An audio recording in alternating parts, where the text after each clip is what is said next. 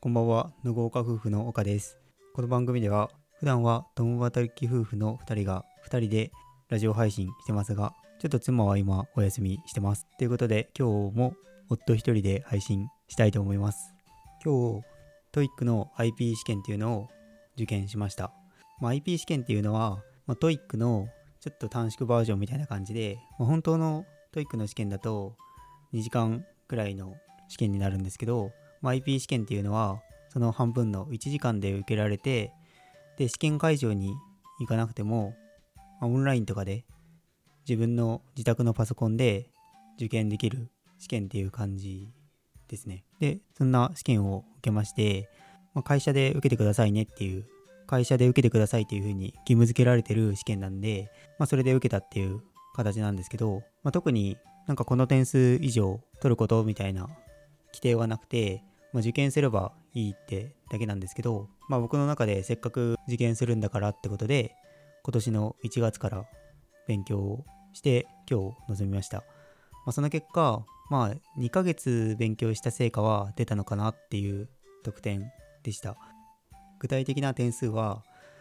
まあ平均点にいかないぐらいの点数です、まあ、自分の中では平均よりちょっと上の点数を目標に今勉強してるんで次は今年の8月ぐらいに受験して、まあ、その時は自分の満足いく点数を取れるように勉強を継続していきたいなというふうに思ってます。今日は、まあ、せっかくの機会なので僕が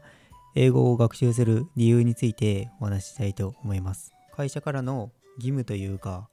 まあ、絶対受験することっていうことで TOEIC を受験したんですけど、まあ、その他にもオンライン英会話を受けなさいっていう風にも言われててこの2つを会社から言われてます。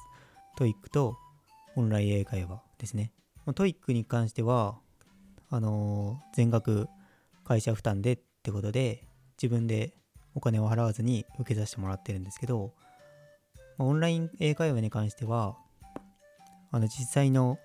受講料の半額を自己負担して受けてます。だいたい月3000円払って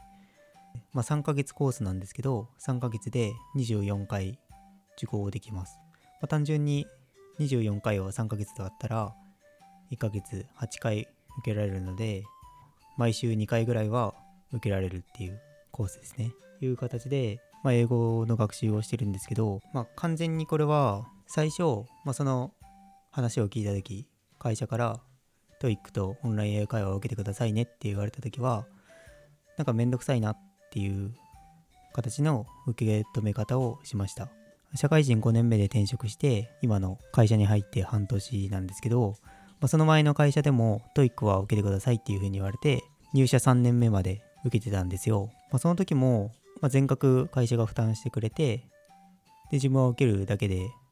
この点数以上取んないとダメですっていうことはなかったので勉強もせずただ受けるっていう形で受験をしてました。で今社会人5年目になってまた転職をしたら TOEIC 受けてくださいって言われてこちらでも特に点数のノルマみたいなものはないので前職の時に受けてたようにただ単に受験だけすればいいっていう形なんですけどそれでもちょっと今回はちゃんと勉強した上で受験したいっていう思いがまず起こったんですよ。まあこれは、まあ、なんでだろうって思った時にまあオンライン英会話は受けなきゃいけない。で自分のお金を払うから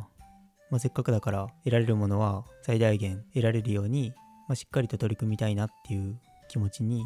なったっていうところでオンライン英会話をまずは受けるようになったと。なった時に、まあ、やっぱりオンライン英会話をただ受けてるだけでは向上しないので、まあ、そのオンライン英会話の前後で予習とか復習とかが必要になってくるんですね。でその勉強をしてるうちにだったら TOEIC の勉強も合わせてした方がいいじゃんっていう気持ちのモチベーションになってまあ、 TOEIC もちゃんと向き合ってやっていこうっていう気持ちになりましたと。で、ここまではただなんか TOEIC に向けての勉強を開始したっていうだけの話なんですけど、まあ、そこからちょっと勉強を実際に開始して今2ヶ月ぐらい経ってるんですけどいろいろな出来事があって英語学習したその先を見据えるようになってきたなっていうことを感じてて、まあ、それについて詳しく話していきたいなと思ってるんですけど、まあ、それは最終的に自分の自由を得るために勉強したいなっていうふうに思うようになりました。英語学習を始めた時は、まあ、単に海外旅行に行った時に話せればいいかなとかまあちょっと読める英単語が多くなってればいいかなぐらいの感じで勉強開始したんですがある人と話して自分の中で気づいたことがあって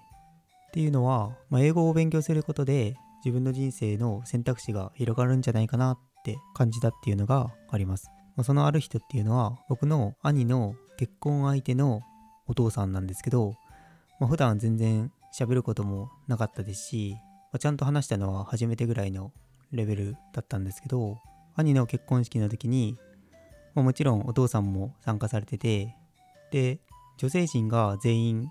着替えをする。親族が僕とそのお父さん以外皆女性で残された男2人はまあ結婚式場のロビーで待機するしかないっていう状態で残された2人で会話するっていう流れになったっていうのがあって、まあ、そんなこんなでその兄の結婚相手のお父さんっていう、まあ、ちょっと僕自身の関係性としては遠い方なんですけど、まあ、たまたまその方と話す機会があってでその方っていうのは、まあ、外資系の会社に勤めててで今は早期退職をして今はリタイアされてる方なんですけど、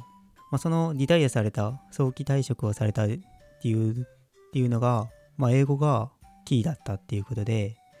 もともとその外資系企業の日本支社っていうのが日本の社長日本人の社長だったところが、まあ、外国人の社長に交代されたタイミングで、まあ、社内の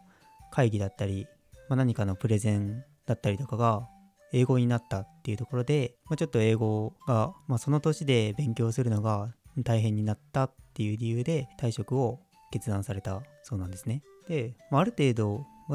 おそらく、まあ、 TOEIC で言うと700以上は取れるような方であるはずなのに、まあ、それでも英語がネックで辞められたっていう話を聞いてうん。その時は外資系の会社だとすごい大変そうだなっていう感想しか持ってなかったんですけどまあちょっと家に帰ってきてその話を振り返ってみたところそれって自分に置き換えたとしたらもし自分がこの先転職したい会社が出てきてその会社が英語が必須ですと。で社内のプレゼンとかが英語になりますっていう時ことになった時に英語がネックで入らないっていう決断をするのってちょっと残念だなって思い浮かんでだったら英語を勉強しておけばその選択を取れると。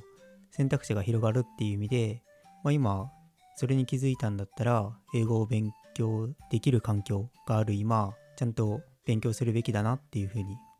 思ったんですよ。 TOEIC の勉強と